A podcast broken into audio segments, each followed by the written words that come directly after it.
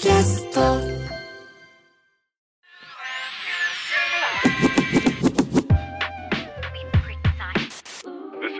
すべてのニュースは賞味期限切れで。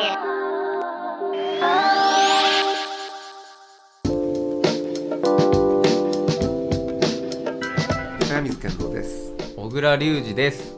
すべてのニュースは賞味期限切れであるこの番組は2人の編集者ライターが社会的な事件からネットの話題ポップカルチャーなどを分析したりする時事放談ポッドキャスト番組です、はい。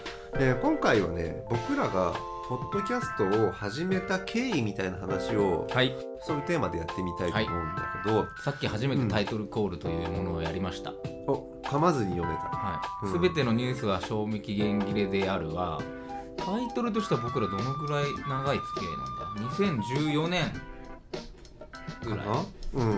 まあいわゆる文字の対談連載としてはそんくらいでタイトルも変えずにやっているから。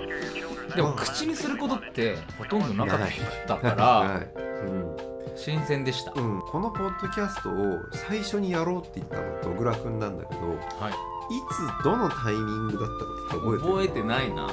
まあでも大まかには文春オンラインのうんいわゆる収録をしてテキストにして対談の原稿としてうん。ウェブメディアに載る。うん。という更新がとわ滞り新しくやりますかはい更新しないとみたいな時には実は音声メディアなんじゃないかなみたいに思ってたんじゃない？ですか2020年うん、もっと前にもっと前なんだ文春でやってる時に言ってね僕,、まあ、僕らはさ録音したやつを後から文字にして編集して超々発信言ってるように言ってるけどすごいさ考えたりさ間とかじゃなくて1時間出して話し合ったことをほんの500字ぐらいになったりするっていうさ、要はメールのやり取りでうん、「はいみさんオチちょっと足しました」みたいなこととかもよくあって。しかも対談してないのをさでっち上げた回とかもあるからねもち打ち上ろん。げは言い過ぎだな。あるあるある。3回ぐらいある。メールのやり取りはしてましたよね、うん。はい。あとイベントやったりもしてたからこのトークで。やってましたね。人前でリアルタイムで話したりすることはもともとできたんだけど、うん後になればなるほどお互い話す話があこれはもう話した話だからなみたいなちょっとさ倦怠期があったりしてさ、それね倦怠期っていうかなんかちゃんと言葉に言うと、うん。要はインターネット上の何か炎上みたいなこととか、うん。このフレーズ流行った、まあ、新語・流行語大賞まではいかずともうん。このワードバズったねみたいのをやっていくとうん。構造が同じなんじゃないかみたいなことが結構あってこれ世代間の問題だねとかうん。これはまあ地域そうそう田舎と都会の話だねとか、うん定型が見えてきたんですよね、うん。このいろんな構想とかうん。出来事に対して、そうなるとなんか物事にさ新鮮味とかを失うし、うん。どんどん昨日一昨日の話なのに、まあ、1週間ぐらい原稿がまとまらずなんかタイミングを逃してしまったりっていううちに、なんとなくモチベーションが下がってきたみたいなものはあって、まあ、もちろんそういう事件とか出来事、バズワードみたいのは常にあったので。これ小倉君に話そうみたいなことはお互いあるわけ。いやありましたよ僕も、それをあるうちに話すメディアっていう意味ではうん、けど野倉君が最初に言い出した時っていうのはおそらく本人が覚えてないけど覚えてるんですか？結構前のタイミングで俺この時っていうよりも小倉君がずっとこれポッドキャストにして出しましょうよって言ってるのを、うんずっすと何かの記念日を忘れてしまったパートナーみたいな、いつかしなきゃいけないんだろうなっていうのが、まあ、今年だったんだけど、まあ、うん。今年お互いいろいろありました。っていろいろありました。特に小倉君そうね。えごめんなさい。早見さんが言われたのは、その時に乗り気だったですか？最初に言われて。あえっ、とポッドキャストうん。にし、嫌だなとか、うん。そうだなどういうテンションで受け取ったんですか？多分そのテキストベースでやっていることのやれることの限界みたいなものがあったからどっかでやるかも？ラジオか音声メディアどっちにしろ、ポッドキャストかなんか向き合う時は来るだろうなぐらいな感じ。なんか原稿料が良い週刊誌とかから来たらそっちよりもって感じでした、で「週刊文春」とかでやりたいと思対談やりたいっていうのは最高峰だと思っていたからうん。そその意味ではプライオリティは音声メディアの方が低かったけど、うん。今今は。は逆転したからむしろ俺が率先してやってるじゃんっていう感じ、僕はね、うん。言っときながらもあんまり決断ができなかったのはやっぱり編集してなんぼ文章を書いてる方がいろいろ思い浮かぶのは、まあ当然そうで、はい。私はおしゃべりの仕事はしてないというかまあインタビューをする機会っていうのは非常に多いですけど、うん。最終形は紙とか原稿になるので、うん。3分間かけてこういう話を聞きたいっていっぱい喋った後にああそんなことはないですね。を一言聞くためにめっちゃ長く喋ったりもするわけですよインタビューで、うん。でもそれはインタビューの原稿にする時にはめっちゃ短くできるからあうんそういうなんていうのかな。この話をするためだけに前段とうん。説明とかを全部乗っけるのはうん。ちょっとそういう話術というか話芸の磨き方はうん。無理だなってちょっと思ってたんですよ。どっかで。まあ、完璧なトークをしなきゃいけないっていう目標だと、うん。今も全然そこでは無理だろうなっていうのはね、うん、ただ、うん。私2021年に就職をしましても3月に入社をして、う、うん。10月に退社をするという、うん、4567そうですね、まあ間あの休職とかもしてましたので、まあ、その時にまあもともといたそのテレビブロスっていう編集部には僕12年ぐらい編集部員としていたんですけど、まあ、次に、まあ、次も出版社でうん。雑誌の編集部に入ったんですけど、うん。まあ、なかなかうまくいかず、うん。これはまあもちろんその紙メディア一回ねでも就職した時は紙メディアと心中するのもありなんじゃないかってぶっちゃけちょっと思ったんですよ、はいはそれはニッチ産業として、いうん。この会社のこの雑誌ならいけるんじゃないかっていう希望的観測が1個あった。うん。それなりにあの知られた。けど別に紙をやめたから今ポッドキャストとかではない。ではない。紙はベースだよねやっぱりね、うん。俺も多分そうだと思うんだけど。ただ、うん。やっぱこういろんな人にデスクと言われる人だとか、うん。やっぱそこはどうしてもプロセスがあるわけじゃないですか、大手メディアでうん。なんかものを作る時って、もちろん編集長のチェックがあるとか、誰に声をかけるみたいな時でも、まあいろんな人のそもそもその目を気にしてデスクを通すための原稿を作るわけだし、企画とかをもっと手前でいわゆるこう商業的に成り立つかっていうか流行ってますか？人気ありますか？人を引きつけるポテンシャルありますか？みたいな。売れるんだよねこれっていう前提のもとで作ってる、そうそうそうそう。うん。なるほど、その理屈、売れるんですか？数字があるんですか？うん。みたいなことをうん。ずっと考えてきたんですよあのなんていうのかな。もちろんテレビブロスは割とそれの外側に行ったけどなんかテレビブロスのイメージってそういう売れないけど OK ってものを作ってる雑誌のイメージしかない、まあ90年代ですよねだから。さあ状況変わって状況が変わってる。だからうん。私がいた2015年とか以降はもうちょっとちゃんと数字のある人を表紙にしなければみたいなことがまず積み重なるわけですよ、うん。自分がいた例えば誰とかが表紙だったら売れるけど誰だったら無理だよねって感じなんだろう。ーん。アイドルとか？いや星野源とか。うあ売れる？乃木坂とかはうん。やってましたよね表紙を。星野源なんてねずっとテレビブロスでうん。書いていた人とかって意味では。誰がダメって言われたことあるかな。小倉君はそういうなんかさ自分でいやこの人表紙でとか思ったのが結構通らなくなってきたなっていう実感があった。実感があった。ん何が通ったのが最後だろう。すっごいねコロッケモノマネ芸人うん。の顔、うん。実寸大の表紙っていうのをやったんですけど。ブロスっぽい、うん、やったんだそれ、うん。うん。でもそれはねやっぱりそれこそ乃木坂みたいな子たちが出るのとはやっぱ全然違いますし、ああそれはそれを面白がってそれが数字になる時代ではないんだなっていうのは痛感しました。うんなんて面白いんだとうん、思ったけど。うん、表紙ってもうちょっと営業案件的なこととかうん。いろんな意味合いがありますよっていう大人の事情的なね、でもっと本当はね、間を縫ってやってたんですよ、うん。あいみょんを表紙にするのは、うん。そのなんて早い時期にやるやるとか、うん。まあ、Perfume みたいなのもそうだし、でおっさんずラブの時の田中圭みたいなこうザではないうん。とけどすごく今今だっていうのはあったんだけどその後みんなが同じ人たちを表紙にし始めたりするのをもうね間を縫えなくなってきたその限界をかんになってきて、うん。編集者の仕事が数字があって人気がある人にうん。数字があって人気のテーマを喋ってもらうみたいなことをひたすら組み合わせを考えるみたいな仕事になってきたんですよ。なるほど。この人をブッキングして、こういうテーマで話そうみたいな、うん。それは今話題になっているテーマうん。みたいなやっぱいろんなところにあるわけじゃないですか、うん。それに人気者の掛け算みたいな。うん。本当はおそらく多分ね売れるものを全部無視してやるものが面白いとは俺全然思わなくて、ないですよ。やっぱみんなに届くけど誰もやっていないことみたいなちょうど中間校があって、うん。それを自分が提案できるんだっていうのがうん。私編集者とかねまあライターっていう編集者だよね、うん。ものを作る時ってまあ大正解といやこれ全然ダメでしょ空振りっていうのとホームランの間ぐらいにいっぱい実はいやそうなんですよ。打つべきだからでもそこを規定の固定のお金をもらって商業媒体で球を投げ続けるのはまあ相当分が悪いというか、うん。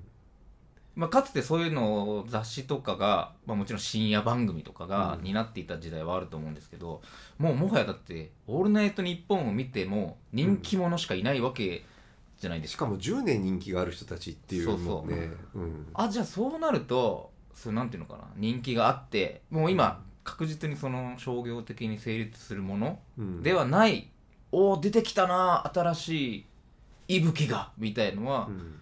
もうこれ完全に個人が自分たちでやっている、まあ、うんそういうブログだったりポッドキャストだったり、まあ、いわゆる同人誌みたいなものかもしれないしだなっていうのが、まあ、会社を辞める辞めようって思った時にあじゃあこれはうん。早水さんとのやつは自前でやるししかない。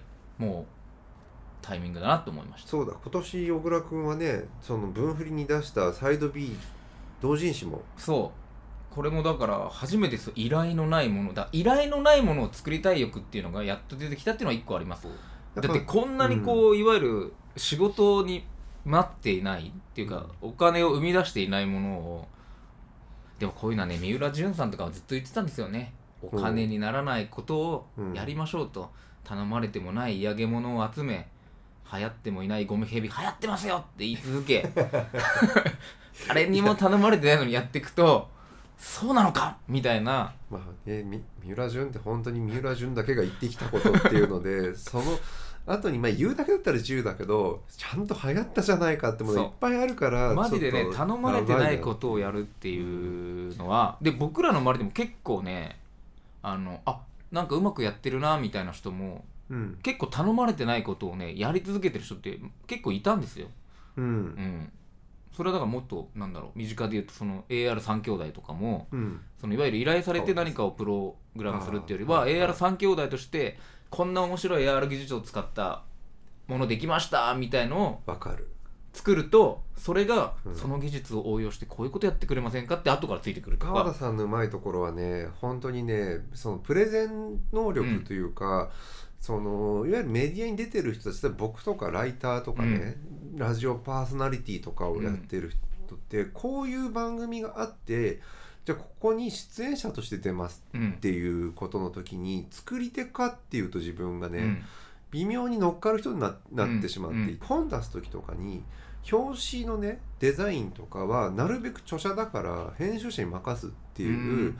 口を出さないようにしようと。その方がさ編集者の仕事を全部取っちゃうっていうのはよくない独りよがりになるから、脳みそ2つあった方がいいっていう話ですよね。そうそうそう。チームなんだと思ってやってて、今回小倉君と一緒にポッドキャストやる時って全部手作りでやるっていうのが最初にあってポッドキャストをね今更やるって別にその今今更感はあるわけよ、めちゃくちゃ早いっていう早くはない。めちゃくちゃ遅いです。遅いよね。もうレッドオーシャンだしでアプリでさもう本当にさこの声声入れるだけで配信されますようん。みたいな状況の中で、ちゃんとマイクをセッティングするとこから機材を調べ、でどういうポッドキャストがありここにどうやったら穴があるのかとかね今本当にメジャーなラジオ局とか NHK とか、えー朝日新聞とかが作っているポッドキャストの中にそうじゃないインディペンデントなメディアとして作るんだっていう話とか、俺はジングルとか BGM とかも作っ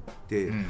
なんか総合的ななんかコンテンツを作るっていうことをの中で喋るっていうのでまあ、ポッドキャスト作ってる中で喋る収録今やってるようなことって全体の中でいうとまあ2割ぐらいの感じで、もうちょっと全体手作りで作る中のそういうコンテンツとしてポッドキャストやるっていうのは他には実はそんなにない気がしていてうん。お金も僕らはどこからももらってないので、うん。本当に真の意味で自分たちでコントロールするメディアでしかも作り込みすぎないで継続していくみたいなことをすごい考えて手作りメディアって作ってて多分サイド B 小倉君が作ってるものにさそうですね。ちょっと近いよね。そう。だからまああれは紙の雑誌を作ったことがあったのでまあそれの切り離しではありますけどもちろんテレビブロスにいた時は自分が担当で表紙を作ったりもしてたのでまあそれの方法論は基本的に全部応用してる。だってさ全部さタイトル作んなきゃいけないし誰を出すか考えなきゃいけないし、文字組みどうするのとか何ページにするのとか台割りいわゆる目次作るとこから始めたりとかさ全部作るの。意外とねフリーテーマはねちょっとそこはね悩んじゃいましたね。今まではそっか年末か。じゃあ年末だから「紅白歌合戦」のうん。ひねった特集やるか。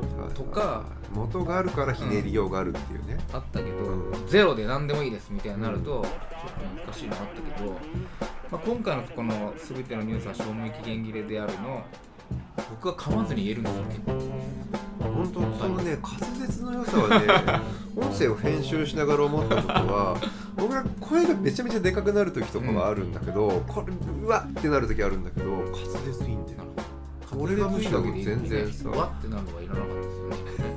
いやいやいやいや。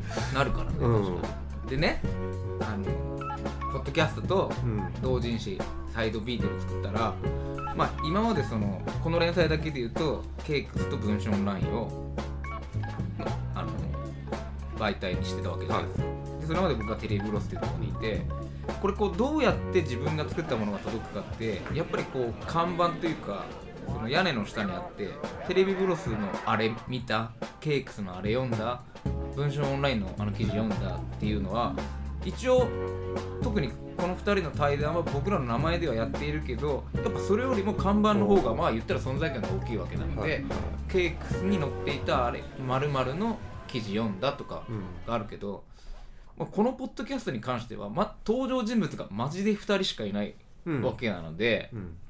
まあ一個ダイレクトに反響が来るってものすごい当たり前のこと。うん。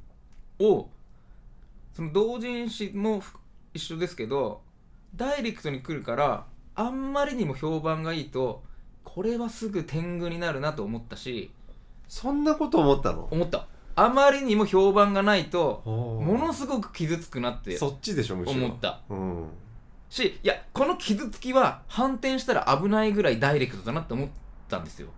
もし。まあうまくいくことを想像してるというよりは、うん。あこの聞かれなかった寂しさはうん。反転いつでも反転してしまうかもしれないぞみたいなこと、そのなんていうの？人気になるつもりを見越してるとかとは全く別の話でね。うん。同じぐらいこう生身で放り出された感があるなと思ったのとまあダイレクトに自分のえー今までね文春オンラインの読者の中で一部引っかかってくれてる人たちみたいなことがまあ自分たちでやるとないわけだから。なだから最初からまあでも早見さんブログとかやってたわけで、うん。そこに関しては最初から自分で裸で漕ぎ出したわけじゃないですかインターネットの海に。そうそう。だから俺はダイレクトでしたはよね。ね手作りでと思った時ってやっぱりそのなんか喋る仕事をポッドキャストで得たとかじゃなくて、うん。そういう意味ではずっとラジオやってたりするのでなんかそれ以外のこと例えば今回俺ね小倉君にこういう話全然してないんだけどかつて20年前にちょっとやってた仕事ってのはインターネットラジオやってた、その時ってディレクターをやり編編集をやってないけど番宣を作ったり、うん。その音楽のいわゆるジングルを作ったりっていうのを、まあ、20年間逆に言うとなんか音楽作るなんてなかったので当時音声どっちかっていうとね音声を加工したり編集したりするっていうのが結構面白くて、でブログもそうそういうとこがあって自分でデザインをしたりとか、でライターってそういうのをさ求められないっていうかさ単体仕事として物を書く仕事だけどなんか物を作るってトータルだし下手か完全にうまいものを作らなきゃいけないっていうんじゃなくて DIY でメディアを作るっていう意味ではまあいや。20年ぶりだしある種今回が初めてトータルに全部やったところいやがあってそれはねやっぱもう一個ありました。よやっぱその分業ですね。やっぱうん。出版社にいると、要は分業がちゃんと確立してるんですよね。営業部うん。宣伝部、うん。編集部。うん。編集部の先にそのなんかいわゆる業務部みたいなところがなんか紙はこれにとか、うん。予算とかね。でいっぱいこうエクセルのシートとかを回してこう採算分岐表みたいなのがあるんですけど、うんまあそれを一回見たんでうん。自分でやりたくなったっていうのはありますね。そのテキストと音声の違いっていうのも一個あるけど、はい今ハイミさんが言ったその自分の手作りのうん。アウトラインみたいのうん。をさすがにゼロから僕は作ることはできなかったですけど、うん。一回その商業的なものがどう成り立っているのかを見た上でうん。それをノウハウを落とし込むっていうかそれは同人誌の時にあそっか紙を選んで印刷会社をどこにするかみたいのはまあぶっちゃけ編集者としてはそこまでやらなくてもよかった仕事みたいの。でも視界には入っていて、うん。あこれは業務部の人とか宣伝部の人がやってくれてたんだなみたいのがはいはい全てが降り注ぐんだなみたいな。うん、でそういう意味ではちょっと今日の話で言うとそれでも2人でねなんかをやる,、うん。やる時にやっぱめちゃめちゃすれ違いとかねその摩擦ってなんか2人で進めればいいんだけど全然噛み合わないとことかもあって、うん。ロゴの時とか揉めましたよね。ロゴ揉めたね。めでも僕ねこの揉め、めは、まあ確かに早見さんめっちゃ怒ってるし、うん。なんて嫌な言い方するんだと思ってたけど、うん。いわゆる編集部にいてやべえデスクに突き返された後、うん。全く違う感触でしたけどね。当然、そうなんだよ。その例えばさロゴを作るっていう時もさ、そのタイトルがまず長いから、うん。短くしようぜって話から、そこの決断するのも俺たち、やっぱこれもともともう流通してるタイトルをつけようよって言った時にロゴの作業が大変になるのもうん。それ俺たちが判断するみたいな。じゃあどこまでコントロールしてどこまで外に出すみたいなこととかも全部自分たちで決めなきゃいけないっていう中でいろんなすれ違いがあってで俺自分のラジオを自分で聞けないタイプで声がき嫌いすぎて。聞いてやっぱ自前のメディアじゃないからそんなことが言えるんですよ。今回は聞かざるを得なそういね。です自分が生み出したんですから、うん、そうするとさそのこの2人のやり取りがこうだったのかって初めて聞聞こえて、俺最初ね不機嫌でした。小倉君とねあだからあの一言目はすごい不機嫌だよね。あれは不機嫌で、うん。あ急に始まったと思った。ふわっとぼーっとしちゃったっていうか、でこの番組の、えーとまあ、どういういきさつなのかはちょっと小倉君に言ってたら「えそんなの早水さんが言わればいいじゃないですか」っていうのを 割とその時流してたけどえこいつ本気でそういうなんかひねくれてふてくされてんのかなと思って。ふてくされてふてくされてたのかな。あの時はそんな不機嫌でもなかった気がするけどけどさ俺も俺でさ途中からさ自分が話したい話とちょっとずれてたりする時に俺が切れてるの自分でわかるわけ。うん。声聞いてると、うん。あこいつ不機嫌になってきたな、うんうんうん。でそういうのをね聞いた人にちょっといろいろ聞いたりするツイッターとかで反応を聞いてるとあんまり気づかれなかったりする、うんうんうん。俺たちだけが微妙な感情の食い違いとかをやってる時気づいたり気づかなかったりしてるけど、そういうなんかねちょっとねわかりますよ。今あの、うん。いわゆる喋りのまあこれ本当僕もあのラジオリスナーでもあるので、うん。ずっとラジオでは言われているその生の声の温度感みたいなことの魅力みたいなこと言われてるじゃないですか、これってでもテキストでも僕は再現できるって割と思ってたんですよ。うん例えばじゃあ2人が不機嫌になった時は別にテキストで、テキストまあ、文章で再現できるし、この2人がめっちゃわけわけ喋ってるのはテキスト上でも再現できるって割と思ってたんですよね、うん。そのもちろん生声のテキストの時にキャラってちょっと変わってるというかさ、うん、そうなんですよ、あうん。片方が喋ってる時片方受けるみたいな感じで、ちょっと加工してあるじゃん。加工してある。結構ラジオだとそうじゃなくてどっちもガツガツいく時なところがあるじゃん今みたいおなーはい。さあんまお笑いとか詳しいタイプじゃないんだけど、うん。今年の m 1は2021年はハライチの漫才ちょっと話題になったじゃないですか、早水さんから m 1とハライチのうん、名前が出ると私はちょっと姿勢を正しますよ。小倉君は多分ねお笑いとか仕事はい。近いけど、俺は全くだってあんましないですもん。それこそ年日 m 1しか見てないタイプのお笑いの消費者だと思って聞いてほしいんだけど、見て今小倉君と俺はうん。センターマイク1本立ててこうやって収録しているのってちょっと自分たちがねそのこれ和芸じゃないけどう喋わってコミュニケーションをしたりするっていう意味では、なんか他人事じゃなく見れてるなるほど。確かに今これ、うん。録音環境を説明するとうん。マイク1本でそう。私と早見さんがそのマイクを挟挟んで。左右からマイクに向かってし喋りかけてるっていううん。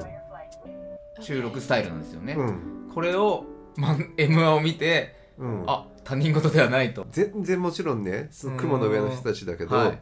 マイクを挟んで何かやるっていうところ意識してこれをちょっと選んだところがあって。えこれ要はあの、まあ、もちろんマイクの集音できる領域の構造で今僕ら横で喋ってますけど、うん。遠い面で話すいわゆるあはい。はい。今まではね。向かい合って、とはやっぱ違うのを意識してたんですか？指向マイクに指向性ってものがあって、その指向性の広いやつをつ使わなきゃいけないから基本みんなうん。右と左でやってるんですか、向かい合ってなくて。2本マイク2本の時もあるしー。YouTuber とかだとピンマイクつけたりとあかー。いろいろ機材ってあるんだけど俺はちょっと38意識した。うわマイク。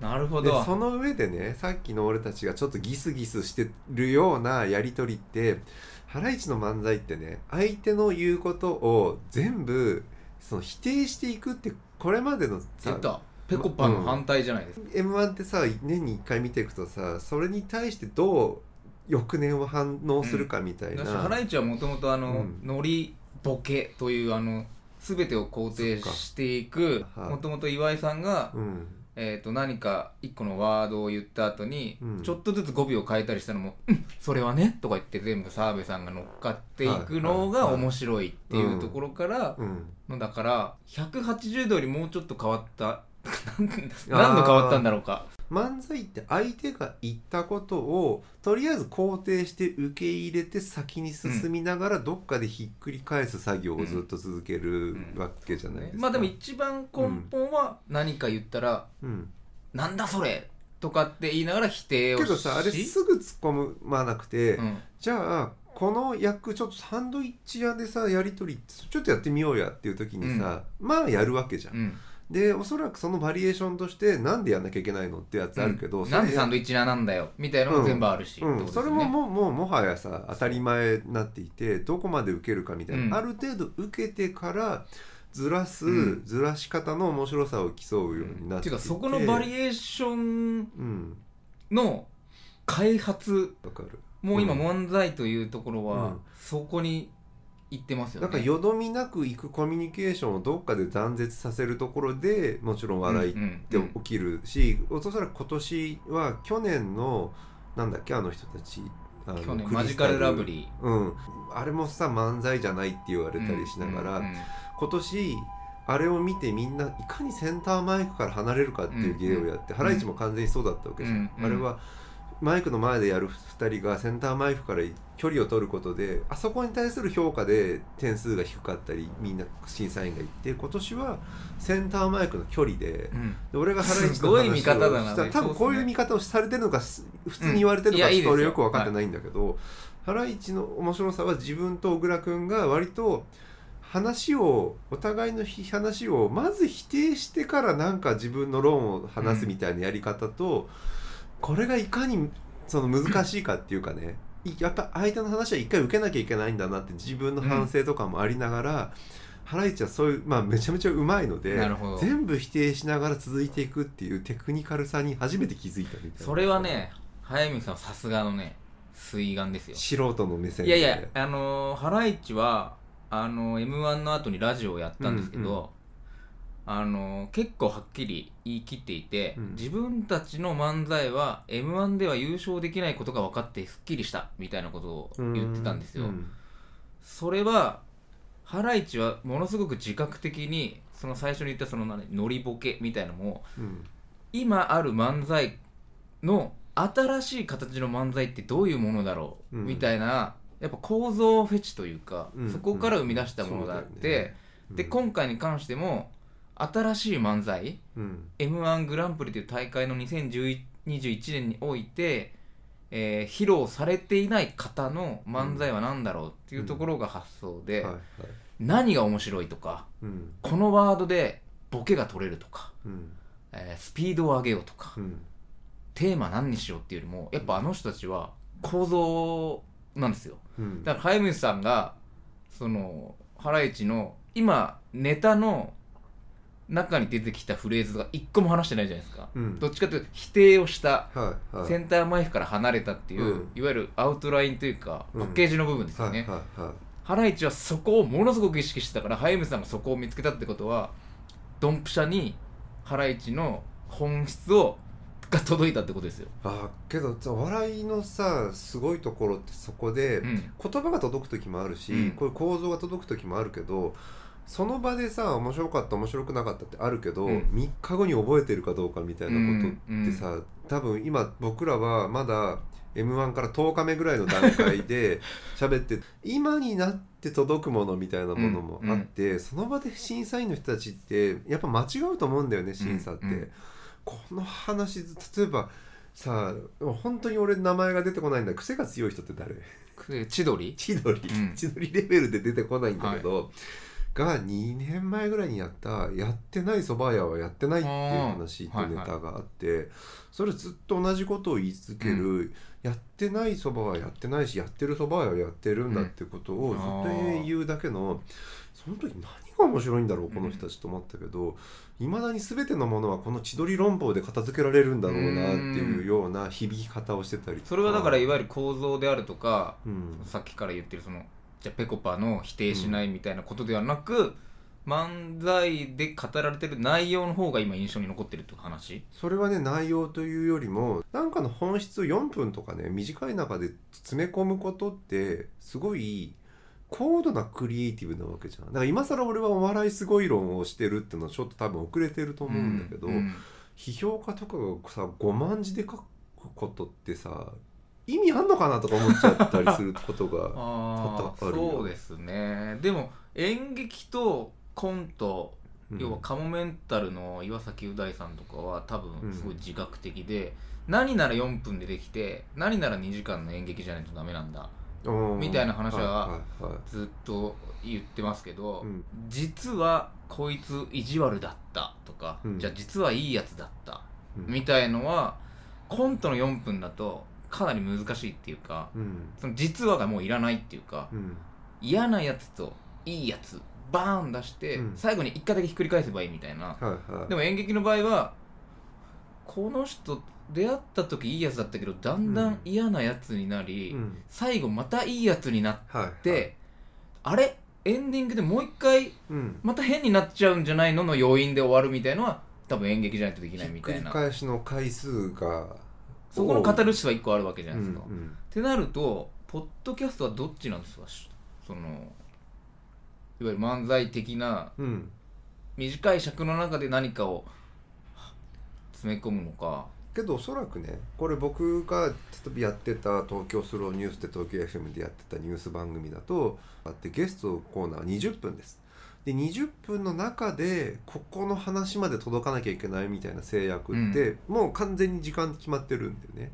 でポッドキャストはある程度それを、うん。もうちょっと横回り遠回りとかしながら、けど行きたいところに行かないと納得しないわけ演芸場の漫才ですねじゃあ。あの割と尺も長くて。そっかそっか。俺フリートークみたいなのができる。行ったことないけど演芸場行くと彼らは4分じゃない尺でやってるね。4分は競技用のだから 100m 走のはい 100m っていうだけではいもうちょっと例えばじゃあ20分っていうのがあったら、えー10分の漫才をやるので、うん。10分はフリートークみたいなことをやったり。枕,、今日来る途中にこういうことがありまして、うん。みたいな電車乗ってきたんですけど、みたいなのをやったりします、枕が付け加えられたりして、そうか。これを漫才と捉えると相当ク。やりようしかないですね。だからそこをね目指すわけではもちろんないいや目指すんではなくうん。えーそこを意識してるかどうかってめ全然違うと思う。そのうん。なんていうのかな。もっと面白いおしゃべりをしてみようとかこういう話題をやろうとかっていうんじゃなく2人でやる以上はこの掛け合いなんだっていう意識がう。んあるないって全然違うと思う。あとね別に俺たち笑いを取るに行くわけじゃないから、全然笑いじゃなくてもいいですけこの感じが面白いかどうかっていうこととかバカかどうかとかじゃないんだけど例えば時事ネタを取り上げるっていう中で一番面白かったのはいあのね西錦鯉、ゆうん。優勝した人たちだよね、うん。はい。の1回目のネタは全然は響かなかったんだけど、うん。2個目の猿を捕まえるって話ってあーはい。あこれやりたいなと思ったんだけどそもそもちょっと小倉君のもうちょっと俺よりも詳しい人としてこういう掛け合いってすごいなってこと？ちょっと後でそれ説明するけどうん。錦鯉の話を小倉君に聞きたい 世間がどう評価しておそらく最年長とかね、うん。そういうなんか物語的に優勝したら面白いとかっていうこととかいろいろあると思うんだけど、うん。まあいわゆるその50歳まだ40代を過ぎてからコンビを結成してるわけじゃないですか、うん、それなんかドキュメンタリー後からやってるやつで見た、うん。二人ともなんか仕事ろくになくてギャンブルでつぎ込んでダメだった時代とそう。今 m 1はまあ一個はその競技性的な、誰が？4, 分にいかに詰め込むかっていうね、でももはやうーん芸人を目指すモチベーションとして原理的にうん。笑わせたい、うん。おもろいことしたいみたいな、うん。なんで今面白いという時にわざわざ関西弁を挟んだんでしょう私は。ああ これは今根深い話、とこに今コツンと当たりましたけど一回置いといていいですか、うん。そこも結構重要な話題だけど 重要な話題。今はとりあえず離れるか、はうん。ではなくうん。いわゆるアスリート的な感覚で、うん。m 1グランプリで優勝したいっていうもうところまで来てるわけですよ。うん、面白い。まあね。野球で甲子園目指す人たちに白い球打って何が面白いのか聞かないのと一緒で当たり前にもう競技として目指す。まあもちろんだからその競技性の部分と笑わせたいっていう部分の濃度は多分結構人によって違って、はい。大爆笑を取りたいみたいなこともあれば、うん。4分間のあの競技として、うん。いかに新しく有能でフレッシュでアイデアを詰め込めるか、みたいなうん。こととかももちろんある、うん。でそこのなんか高度に発展したところにうん。でもちろん錦鯉もめちゃくちゃテクニカルなんですよ。もうやっぱそうそういう評価もあるんだよね。ある。だって、うん。いわゆるつかみとまあこれずっとあの審査員が言うけど、うん。つかみまでが長いとか言うじゃないですか。はいはいはいはい。最初の笑いが起こるところで。さっきまで早見さんが言った、うん。ちょっとサンドイッチ屋やってみようか。うん。ウィーンみたいな。うんうんうんあそこに行くまでまず時間かかるわけ、ですぐにはさそれやっても不自然だからね。うん、ウィーンの後に、じゃあ変なことしたらいやどうやってそれで入ってくんだよ。みたいなとかはいあるけどはいはい錦鯉はうん。0秒の「こんにちは」でいけるんですよ。なるほど。それつかみ0秒なんですやばいあのね俺素人すぎてそこに気づいてないやつなんだよね。でもこの「こんにちは」が面白いくなるにはうん。ものすごく多層じゃないですかあの人が50歳である白いスーツを着ているはいはい。スキンヘッドである。うん。でやっぱどこかすっとぼけた人である。うん。あれがじゃあ例えば私なり早見さんがうん「こんにちは」って言ったらまあ面白さ1寒いね。でもあの50歳スキンヘッド白いスーツの人がやってうん「こんにちは」って言ってちゃんとボケの方が頭をはたいて突っ込めばもうつかみとして一発でできるからこれ適材適所っていうか。そそあるところまでひお客さん引きつけるまでの時間の短縮法としてすごい論理的だ、論理的。でもこれは競技見方ですよ。はいはいはい。それよりもいや面白い面白い。です、うん。で別に劇場でつかみがゼロだからやるうん。ったわけじゃないかもしれないです、うん、でも多分みんな論じてることで俺だけがそ そんなことも分かんない可能性がすごいあるんだけどなるほどね。みんな m 1語るってそういうところとかをチェックしてるんだね。あそうそうそう。そっかそっか。とうん。あと僕が気になったのはこれ m 1の話していいんですか？こんなにいっぱい。ちょっともうちょっとさして、はい。うん、で松本人志の、まあ、今回はいろいろあの誰を優勝させるか迷ったけど最後の最後はもうバカに入れようと思った。ああって言ってた、うん、言ったんですよね。それはさっき一番バカな話に出ている多分うん、いわゆる高度にテクニカルに構造だとか走りすぎている時代。みたいなところはに一個響いたっていうのはあると思うんですまあけぺこど、ぱとかも傷つけないとかそういうなんかいわゆるちょっといろんな新しい要素とかを持ち込んだ人たちではないからむしろ純粋に楽しめたっていうのはバカってだからいうことか。全てはもう揺り戻しだけなんですよね m 1なんてあの、うんうん。こういうのが出たそれと反対の動きが出た、はい。反対の反対が出た、うん。反対の反対の反対が出た、うん。戻った。みたいなことをずっと繰り返してるのと、うん。その松本人志でいうバカみたいなものが、うん。多分そういうあの人の50歳とかのうん。物語性とめちゃくちゃ相性が良かった、んだと思うんですよ。はい。それは若くて芸歴の浅い人がバカやるのよりも、うん。50歳の人が m 1って大舞台でバカなことをやってるっていう方がうん。なんていうのかな神格化できるというか、ね。計算とかではないん。ピュアなところが評価されたのではないか、要素とまあ小倉君の話だと計算の部分も結構あるんですよって話なわうーんけとねどっちもある、えっ、とピュアなバカの方はいわゆるうん。雅紀さんと言われているスキンヘッドの白いスーツの方はいはいが左の人だ最後はバカに入れようと思ったの松本人志が言ってるのはいわゆるネタであり、うん。そのボケであるあの人の方で、うん。もう一人ネタを作ってるスーツのツッコミの方がいますよね。すげえ今ピーポーピーポーいっぱい来てるの。多分全部拾ってんだよね これね。まあ貸し会議室でやってますので。はいネタを作ってる人はネタに作ってる方は、えーまあ、もちろんバカなネタは作ってますけど完全に頭脳の方なので、うん。こっちはあの不動産屋さんっぽい人でしょ。は部長みたいな、い、うんあの人は完全にあの脳みそなのでなるほど。理論と、うん。えー経験と、うん。あの人大喜利とかめっちゃうまい人だしうん。あの芸人たちからこの人がネタを書けばと言われてる人なので、うん。あのそこがちゃんと組み合わさってるってことなんですよね。そこのはね箔付けみたいなものも俺は初見だからわわからないだから見た目としてはだからうんボケの方が目立つっていうのも、うんうん。今までってツッコミの方が目立ってたんですよ。今までの m 1ってどっちかっていうと。ツッコミのフレーズの方が面白かったっていうかうん。あのじゃあ千鳥で言うと「死ぬぞ!」みたいなツッコミ。あそれ見たことない。だし ツッコミのワードが強かったっていうかねボケより。なるほど。うん。で今回はもう壮大なボケで。うん。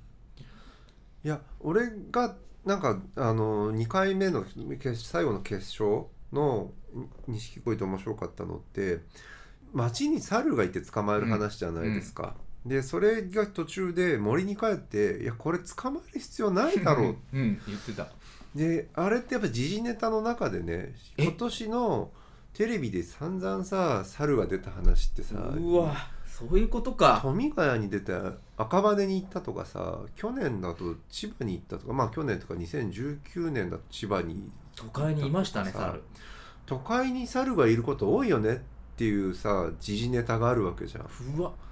でそれを追いかけることのなんかおかしみさってあってみんなレポーターが追っかけていてその民家に猿がってい一般のちょっと家庭の主婦に聞いてみましょうみたいなさ話をして出さた。あれ踏まえてるってことが時事ネタも。踏まえてるっていうか普通にネタとして気になるじゃん。猿が街に出たことって。けど森に帰ったりさ別にえそこになんか追っかけていく必要ある？みたいなさ おかしみみたいなさ。いや俺もうそこないわ。そこ見てないですわ。見てるけどあんまりそういう目で見てなかったわもうよくない。よくないわけじゃない早水さんはちゃんとねうん。時事表をする人としてやっぱそこに行ったのは目から鱗が落ちました。いやなんか時事ネタってそういうことだなと思って。あれ例えば僕らが「早水さうんん。街に猿が最近出てますね」っていうのをうん。時事放談としてやっててうん。いろいろ喋った後にうん。捕まえあれどうやったら捕まえられるんですかね？みたいな感じでやってて。うん。いやでも俺に帰っちゃいますよそしたら。じゃあもう追っかけなくていいじゃんみたいなのをやったら面白いんですかね？あのねそこで受けるのはあの人が四つん這いになってやったりバナナにうんうん。自分で引っかかっちゃったりっていうバカっていうキャラキャラの中で猿と比較した部分の身体性とかだと思うんだけど、うん猿そう街にいるのなんかみんなレポートが言ったりするのそれだけで面白いと思っちゃうので。なんわあすっごい視点。かそれで面白いこと誰も言ってないですよ成立してる気がしていて、だからバナナに3回引っかかっちゃうみたいなところはうん。めちゃめちゃ受けてたけど、うん。自分で同じことを繰り返すみたいな、うんうん。あれも多分構造的な話だと思うんだけど、造的な話あれなくても俺錦鯉が面白かったかもしれないえな、ーその猿が気になる。それ気になるよね。あれ変だったよねって思ってそう猿の視点指摘をしただけでもう俺大爆笑してたから。すごいいぬるい客い。やいやそれってポッドキャストでどうやって応用したらいいんですか、誰も気づいてないテーマを時事ネタとしして当たり前にやるっていうね。で芸人だってもちろん目的は1個しかないんですよ。やっぱ笑わせたいっうん。ていうところなんだけど、うん。そこにはどうしたって時代性みたいなのが入ってくるし、うん。えーこれは受ける受けないの二元論なんだけど、うん。その裏にめちゃくちゃ流行ってる。うん。流行ってない。うん。流行ってないからいい。うん。流行ってないから良くない、うん。流行ってるからいい。流行ってるから良くないってこうなんていうのかな。うん。行ったり来たりがいっぱいあって何がいい何が悪いもないけど社会をやっぱ映していくっていうか、うん。あともう一個だけしていい？いいですよ。楽天モバイルのやつ。え？け決勝に残った人たち。楽天モバイル？うん。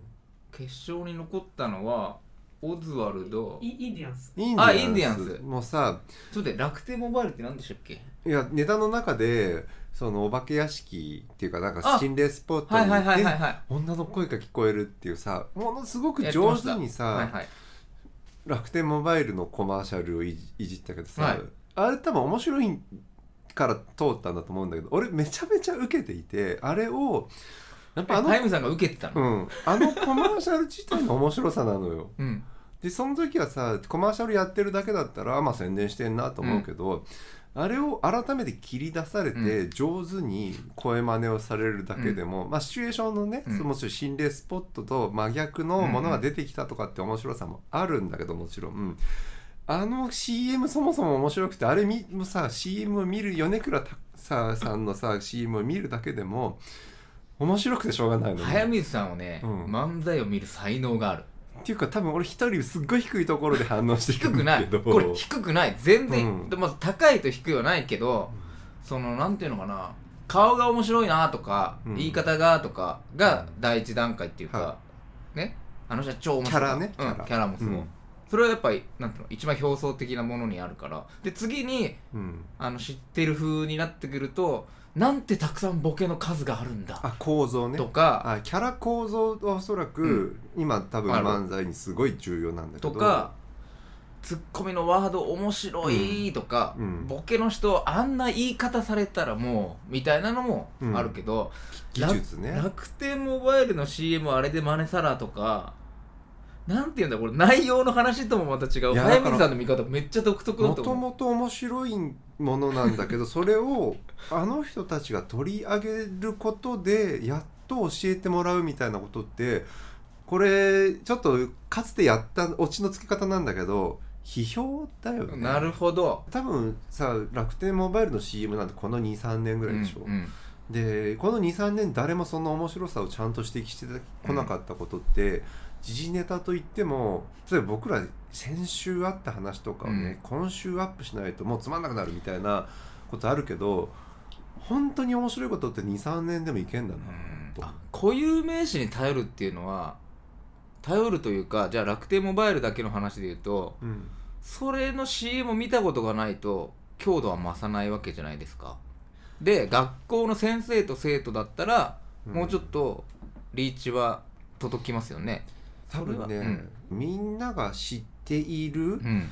共有していることの中から共有されてない面白さを引き出すことっていう絶妙さがあって、うんうん。全く素でこれ言っただけで面白いっていうのはよっぽどキャラなきゃダメだし、うんうんうん。なんかの文脈の引用なんだと思うんだよね。文脈の強さみたいなものを取り込んだ方がいいってことだけどコンビニと客っていうシチュエーションはめちゃめちゃ面白いからさ俺あれだけで時間でもさなんでもう面白いのそれが？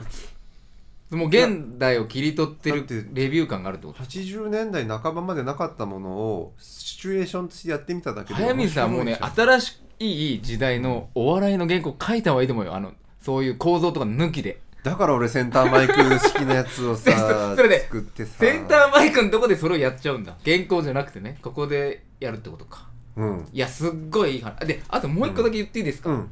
ラスあトね、のーこの前こえっ、と TBS ラジオの70周年記念特番がやっていたんですよ、うん。それはご存知ですか？やってい特たんです番はなんかまあ70周年だなってってたんですよ。本が出たりほんでジェーンン・スーさんと、うん。ハライチの岩井勇気さんと爆笑問題の太田光さんが、えー特番だけのその3人組で MC をしてて、スーさんのラジオっていつも相談を乗ってるじゃないですか、うん。それで、えー、と今回はその3人で相談に乗ると。ジェーンス岩井勇気、うん。太田光。はで相談の内容が女性から「私は面白いこと言って受けた上でモテたいです」みたいな内容だったんですよ、でまあいろいろ飛ばしますが岩井さんと、えー太田さんは芸人というのは基本的に何かの話を聞いてつまんない話だなって思うことはないって言ったんですよ。なぜかっていうと、うん。それはきっとうん。タイミングの問題もあるかもしれない。話した場所かもしれない話した関係性かもしれない、内容が面白くないってことはあんまりないって言ってたんですよ。ていうかほとんどないかもしれないと。それは熱心にその人の言うことを観察しているからっていうこと？だから芸人がネタをやって滑っても、あうん。きっとうん。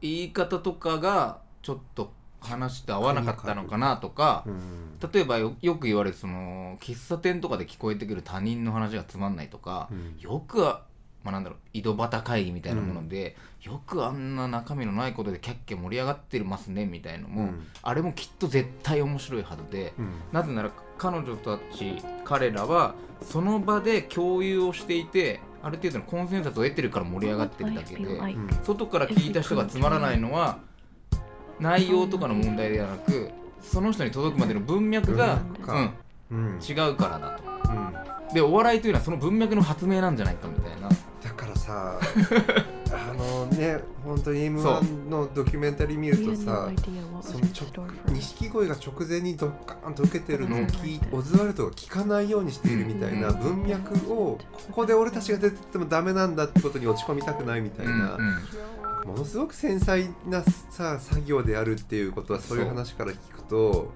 す見えてくるね。うんけど多分みんな10年ぐらい前にさ「M−1 すげえ」って言い始めてる時にさこういう話散々してたんだろうなと思いながらも、全てのニュースは賞味期限切れであるですうんから、やっと俺に届いた。そうなんだよな。サンキュー達夫さんとかが熱くしてる時に俺はあんまりついてってなかったなみたいな、でもそうね。そのを踏まえた上でのそのテーマ設定みたいなのはやっぱもう一個ありますけちょどっと俺たちはキャラや構造においては目指せないけどポッドキャストとしては錦鯉を目指していくことに。ということはあれですよ。あと僕らも結成というか30年ぐらい売れないで完全にあの頭から毛がなくなり歯がなくなった時に「こんにちは」が面白くなった時初めて売れるってことです。多分ね俺はいまだに「こんにちは」では笑えない。えー最後までお聞きいただきましてありがとうございました。ありがとうございました。ライターの早水健郎と。小倉隆二でした。錦鯉を目指すのは大変なので1年目で売れた人を今度研究しましょう。センターマイクとは何ぞやっていうのをちょはいっと突き詰めていきたいと思います、はい。浅草キッドを見るところからあ挫折